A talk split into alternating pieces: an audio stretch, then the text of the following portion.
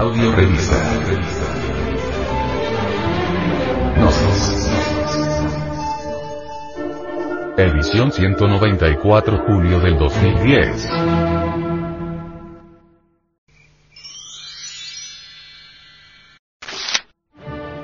Descubrimiento. La gente no conoce en sí qué es la libertad. La gente trabaja diariamente, lucha por sobrevivir, quiere existir de alguna manera, mas no es libre. Eso de la libertad está en chino, como se dice por ahí, lo más grave es que muchísima gente lo sabe pero en medio de tantas amarguras, parece que no pierden las esperanzas de lograr la emancipación algún día, sin saber cómo ni de qué manera. Pobres gentes. Cuánto sufren. Y, sin embargo, quieren vivir, temen perder la vida. Si las gentes entendieran algo sobre psicología revolucionaria, posiblemente hasta pensarían distinto. Pero en verdad nada saben, quieren sobrevivir en medio de su desgracia y eso es todo. La masa pretende ser libre sin alcanzar la libertad del individuo. Todo pasa en esta vida. Pasan las cosas, las personas, las ideas, etc. Los que tienen dinero pasan y los que no lo tienen también pasan y nadie conoce la auténtica libertad. Muchos quieren escapar de sí mismos por medio de las drogas o el alcohol, mas en verdad no solo no consiguen tal escape, sino lo que es peor, quedan atrapados entre el infierno del vicio. Los amigos del alcohol, o de la marihuana, o del LSD, etc desaparecen como por encanto cuando el vicioso resuelve cambiar de vida, romper con las cadenas de la esclavitud psicológica. Huyendo del mí mismo, del yo mismo, no se logra la libertad.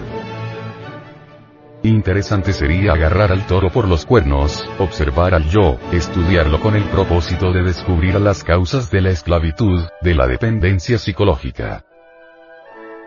Cuando uno descubre las causas verdaderas de tantas miserias y amarguras íntimas, es obvio que algo puede hacer. Si lográramos acabar con el mí mismo, con mis borracheras, con mis vicios, con mis apegos, que tanto dolor me causan en el corazón, con mis preocupaciones que me destrozan los sesos y me enferman, etcétera, etcétera.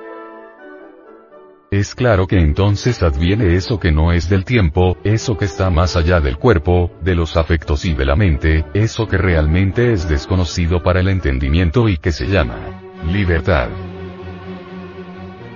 Incuestionablemente, mientras la conciencia, el alma continúe embotellada, embutida entre el mí mismo, entre el yo mismo, de ninguna manera podrá conocer la legítima libertad. La libertad tiene un sabor que el yo mismo, el mí mismo, nunca jamás ha conocido, ni conocerá. Los conceptos que la extrema derecha o de la extrema izquierda tienen sobre libertad, son conceptos que suceden en la superficie del entendimiento, tonterías, vanidades del intelecto. Recordemos que a cualquier proceso psicológico lógicamente estructurado, se le opone otro semejante, y después de todo, ¿qué? La libertad es lo que nos interesa.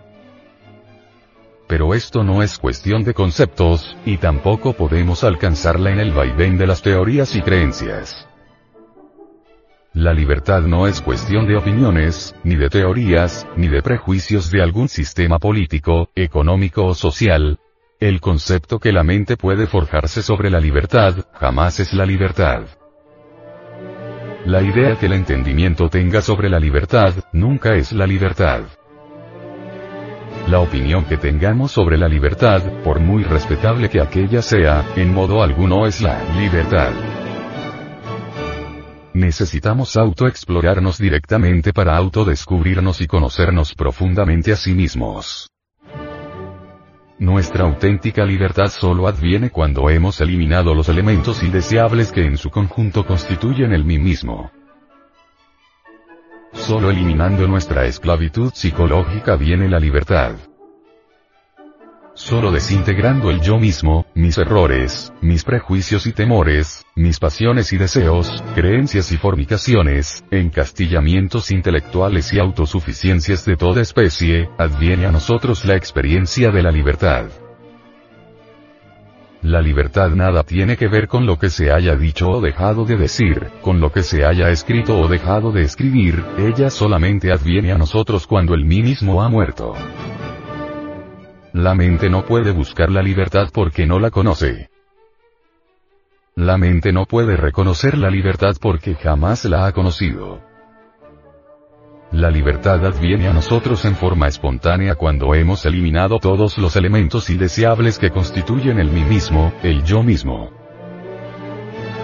En tanto la conciencia continúa embotellada entre el yo mismo, no podrá experimentar eso que es la libertad. Cuando el mí mismo queda reducido a polvareda cósmica, la conciencia se emancipa para despertar definitivamente y experimentar en forma directa la real libertad.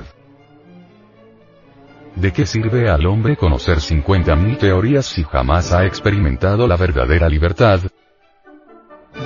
El sistema intelectual de cualquier hombre es muy respetable, pero a cualquier sistema se le opone otro y ni uno ni otro nos conducen a la libertad. Más vale autoexplorarnos para autoconocernos y experimentar un día en forma directa, la real libertad. Lamentablemente, la gente no quiere salir del ataúd en que lo ha metido su educación, su concepto de la moral religiosa, etc. Muchos hombres suelen advertir la posibilidad de salir del ataúd, y entendamos la palabra ataúd literalmente. Asoman la cabeza por encima de los bordes, pero la idea de la libertad que ven los asusta y pronto se vuelven a meter en su ataúd y hasta cierran la tapa con pernos para que nada perturbe su sueño. La verdadera libertad siempre parece una exageración a quienes no la advierten. Por lo general, el hombre dormido da por sentadas muchas cosas que no son la libertad, y que dejarían de serlas si aplicara un interrogante, un por qué, el hombre dormido no sabe quién es verdaderamente, ni qué es lo que verdaderamente es, qué inclinaciones son las que realmente le animan. El hombre dormido cree que con el nombre, la profesión, y algunas otras cosas circunstanciales, ya consiguió la libertad. Esa manera de pensar es muy ingenua. Mucho de lo que lo que el hombre dormido atribuye a la libertad ha de buscarlo en las profundidades de su psicología más pura que es algo que ha perdido. Pero también ocurre que hay muchos que creen que son libres pero no entienden nada sobre la libertad que ellos mismos dicen poseer. De otro modo ya hace tiempo que hubiesen descartado el mundo de la violencia, de la barbarie, de la cólera. Los políticos ordinarios no aceptan que la libertad de un pueblo, de una nación, comienza con la libertad del individuo, porque no son verdaderamente políticos. Esta clase de políticos que ocasionalmente y por razones morales, suelen hablar de la libertad, no se detienen a ponderar en lo que es la libertad en sí. Debido a esto, la libertad que conocemos se basa en teorías, supuestos y cuestiones ingenuas. Las ideas en que se fundamenta el dogma de la libertad, es algo que los astutos han elaborado, sin percatarse que eso pertenece a la razón ordinaria, material, que es imposible que trabaje sobre la real libertad.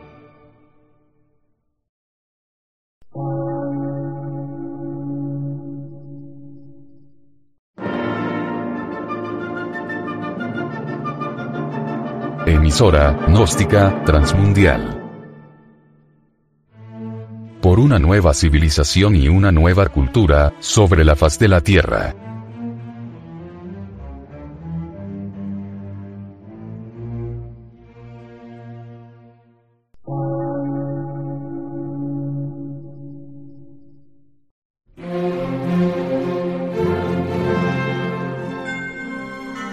Medio de radiodifusión científico, artístico, místico y filosófico. De la Asociación Colombiana de Centros de Estudios Gnósticos, Antropológicos, Psicológicos y Culturales. A. C.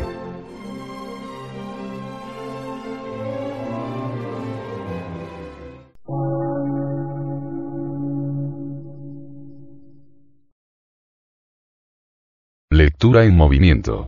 Difusión sin fronteras.